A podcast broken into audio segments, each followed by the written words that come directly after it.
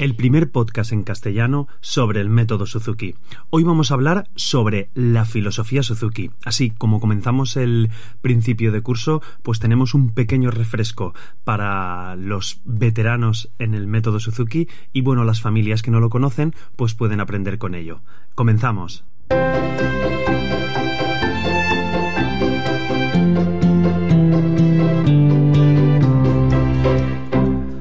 Hola a todos y bienvenidos. Yo soy Carmelo Sena, profesor de guitarra Suzuki y a través de este podcast pues me gusta compartir mi experiencia en el día a día como profesor y todo lo que sé y voy aprendiendo sobre esta fascinante filosofía de vida que es el método Suzuki. Y bueno, comenzamos ya con el capítulo 60. Este es el segundo capítulo de lo que va a ser la cuarta temporada de Mundo Suzuki. Madre mía, parece que fue ayer cuando decidí comenzar a hacer un, un podcast sobre Suzuki, pero bueno, ya llevamos, comenzamos ya lo que será la, la, cuarta temporada. Y al final de todo os contaré pues por qué el capítulo de la semana pasada, que debería haber sido el último de la pasada temporada, pues no pude publicarlo. Pero bueno, eso será al final para pues los que más os gustan estas cositas, digamos así, más personales, lo tengáis y lo podéis escuchar. Y los que vamos directamente al tema, pues os quiero hablar hoy sobre la metodología Suzuki y cambiándole un poquito el, el chip, digamos, no el chip, refrescando un poquito para, para porque a mí ahora me gusta llamarlo la, la, filosofía Suzuki, ¿vale? Porque más que una metodología de enseñanza, yo me gusta verlo como una parte de filosofía de vida.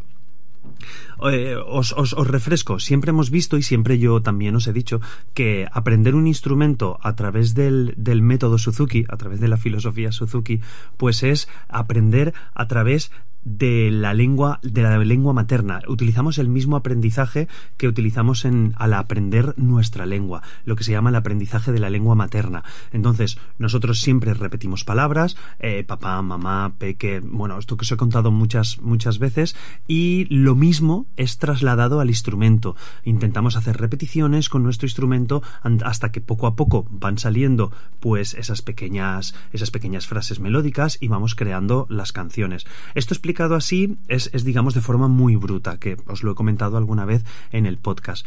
Pero claro, yo quiero ir un punto más allá, y es que entremos en esta filosofía, ¿vale? Os comento cómo, cómo quiero enfocarlo.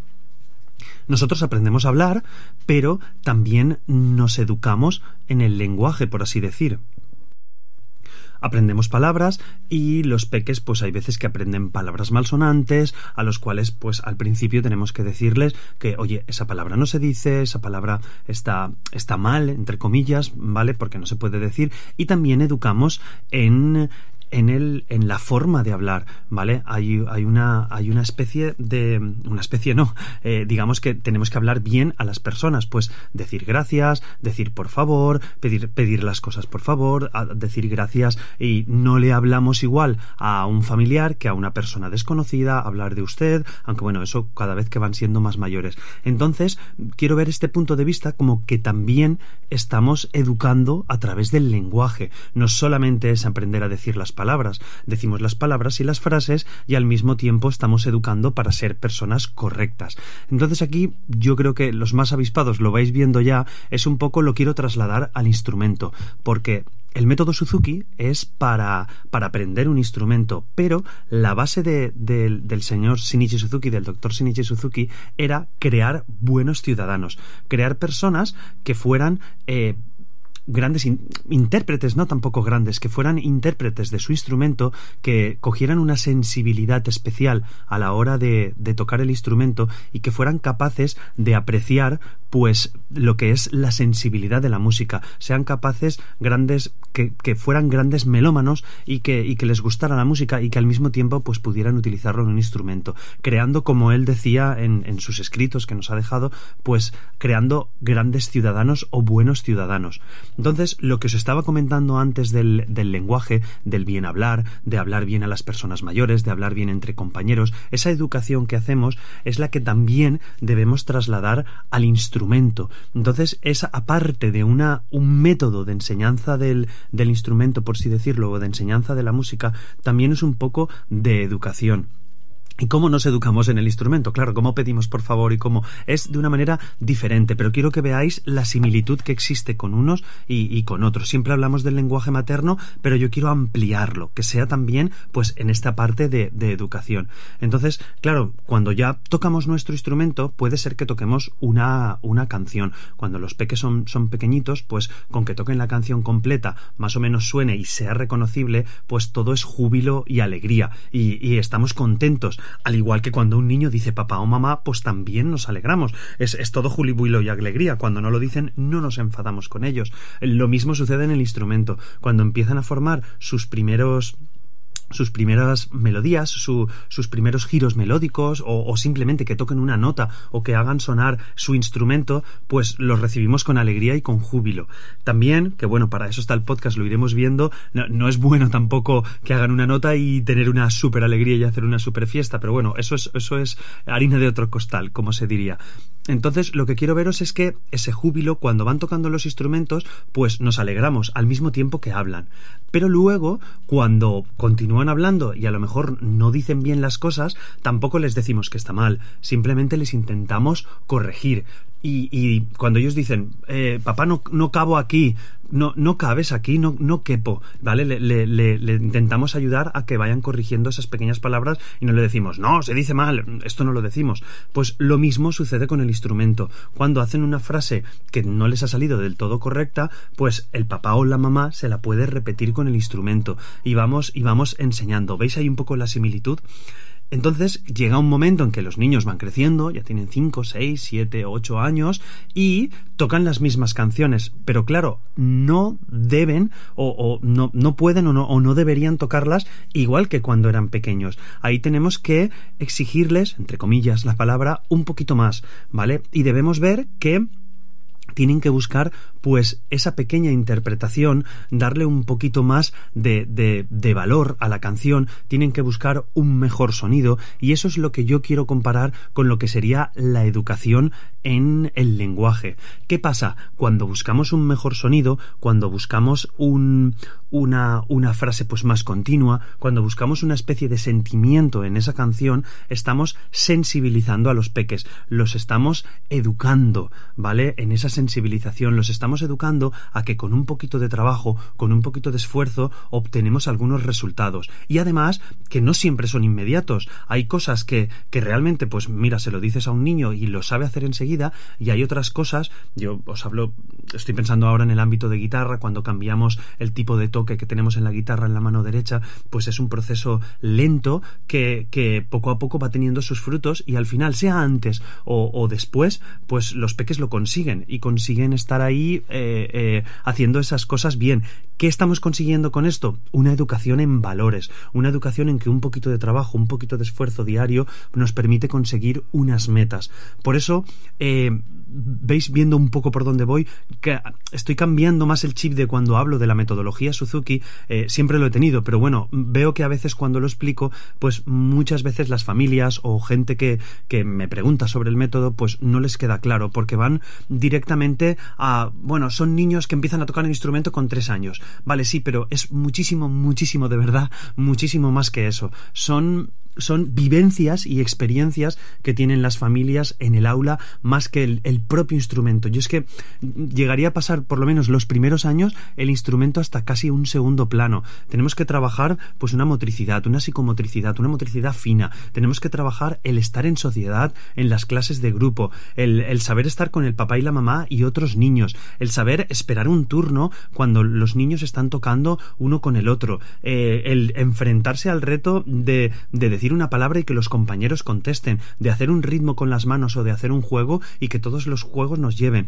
de ser en un momento líder en la clase de grupo y, y luego ser persona que sigue a otro líder. Pues cuando hacemos juegos que cada uno de los chiquillos pues hace una actividad y nos vamos copiando o vamos haciendo estos juegos, todo eso es una, una educación y es una experiencia que mm, no sé, no sé si a lo mejor veo, veo o, o, no corto de miras, ¿vale? Quisiera decir, pero en el ámbito en el que yo me muevo actualmente aquí en Valencia, no lo encuentro en otro sitio que no, que no sea en la metodología Suzuki, ¿vale? Yo, evidentemente, soy profesor Suzuki y me encanta, hay, hay muchas, es una muy buena metodología, no es la única, es una muy buena filosofía, ¿vale? ¿Veis? Quiero, quiero cambiar ese chip de metodología por el de filosofía, pero esas experiencias, esos valores que damos a los niños tan pequeños, eh, eh, creo que de momento no lo encuentro en ningún sitio, porque en el cole, y ahí también me meto en terrenos farragosos, eh, yo sé que en el cole tampoco están para educar, ahí están los profesores, los profesores pues tienen 20, 25 niños en clase,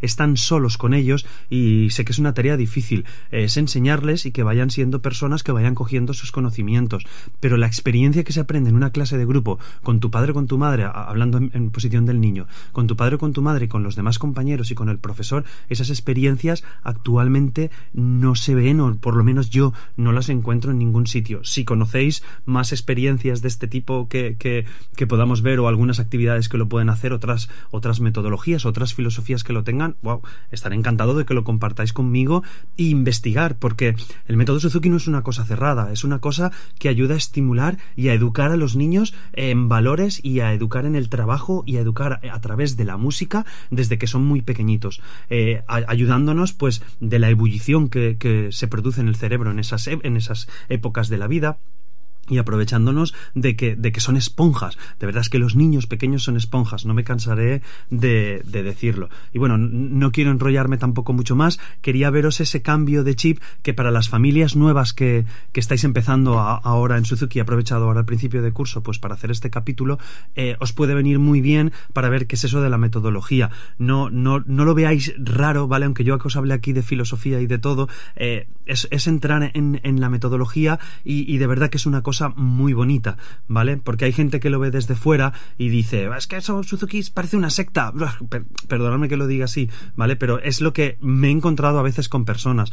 Entonces quiero decirlo que es una vivencia con vuestros hijos a través de la música. Es, entre comillas, simplemente, simplemente eso. Que luego hay niños que lo quieren hacer profesión y hay niños, pues que simplemente se quedan felices siendo personas que han disfrutado con un instrumento, que saben tocar ese instrumento y, y repito, tienen esa sensibilidad especial a la hora de, tener un instrumento.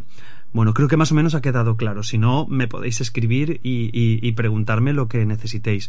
Y lo que os había comentado al principio del capítulo, resulta que el que iba a ser el último capítulo, que fue la entrevista que, le hice a Rosa María sobre SECE, que la hice en julio y además lo quería publicar antes de formarme yo como profesor de, de SECE, de Suzuki de bebés, pues resulta que el, el 1 de julio se inundó mi escuela, con lo que he tenido un verano bastante complicado en ese aspecto, con niveles de seguros, obreros, carpinteros, pintores, etcétera, etcétera, vecinos de la finca que han venido a ayudarme y todo. La verdad es que he tenido un verano complejo. Y cuando parecía ya que todo en agosto iba a estar bien, pues lamentablemente cogí un poquito de, de lumbociática y he estado en reposo absoluto un tiempo y luego en bastante movimiento en otro momento cuando he ido cambiando y el fisio me ha ido ayudando. Así que no he tenido tiempo de publicar y la verdad es que tampoco tenía muchos ánimos, pero va estando mejor la espalda, va estando mejor la pierna, he comenzado las clases y como no me puedo estar callado, pues he comenzado de nuevo el podcast porque me gusta hablar, me gusta contar y además me sirve para mí para refrescarme en las cosas que voy pensando sobre Suzuki y por lo menos se quedan aquí marcadas.